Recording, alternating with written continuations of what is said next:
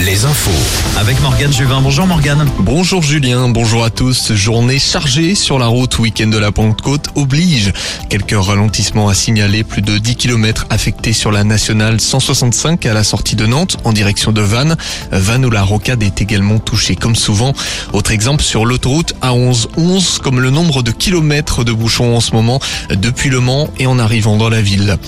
Des photos de Samuel Paty et des attentats du Bataclan. Voici ce qu'a reçu le maire de La Baule au début du mois par courrier. Des photos chocs en plus de cette phrase explicite. Ça pourrait être La Baule.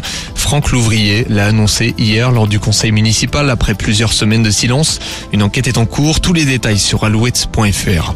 Une agression la nuit dernière contre les pompiers de Brest appelés pour un feu de voiture dans le quartier de Pontanézen. Les soldats du feu ont été accueillis par des jets de pierre. Leurs véhicules ont a été dégradé, une vitre notamment brisée, mais aucun pompier n'a été blessé. Le feu a finalement été éteint grâce à l'appui des forces de l'ordre. Le ou les auteurs n'ont pas été retrouvés.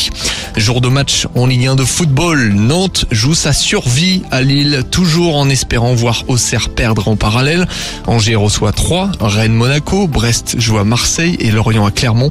Tous les matchs se jouent à 21h. Marseille qui fête les 30 ans de son sacre en Ligue des Champions. La Mayenne, terre de cyclisme, ce week-end. Deuxième étape des boucles de la Mayenne en ce moment. Les coureurs sont partis il y a un quart d'heure depuis Saint-Berthevin, direction Mêlée du Maine. C'est un Espagnol qui avait remporté la première étape hier. Ça joue ce soir en handball féminin, dernier match de la saison. Brest joue à domicile, Nantes, Chambray-les-Tours et Celles-sur-Belle à l'extérieur. Au classement, Brest est deuxième devant Nantes et Chambray-les-Tours. Celles-sur-Belle se maintient à la dixième place. On passe à la météo. Retrouvez la météo avec les campings Chadotel. Des belles histoires de vacances, une histoire de famille. Week-end de la Pentecôte ensoleillé dans le Grand Ouest, très ensoleillé.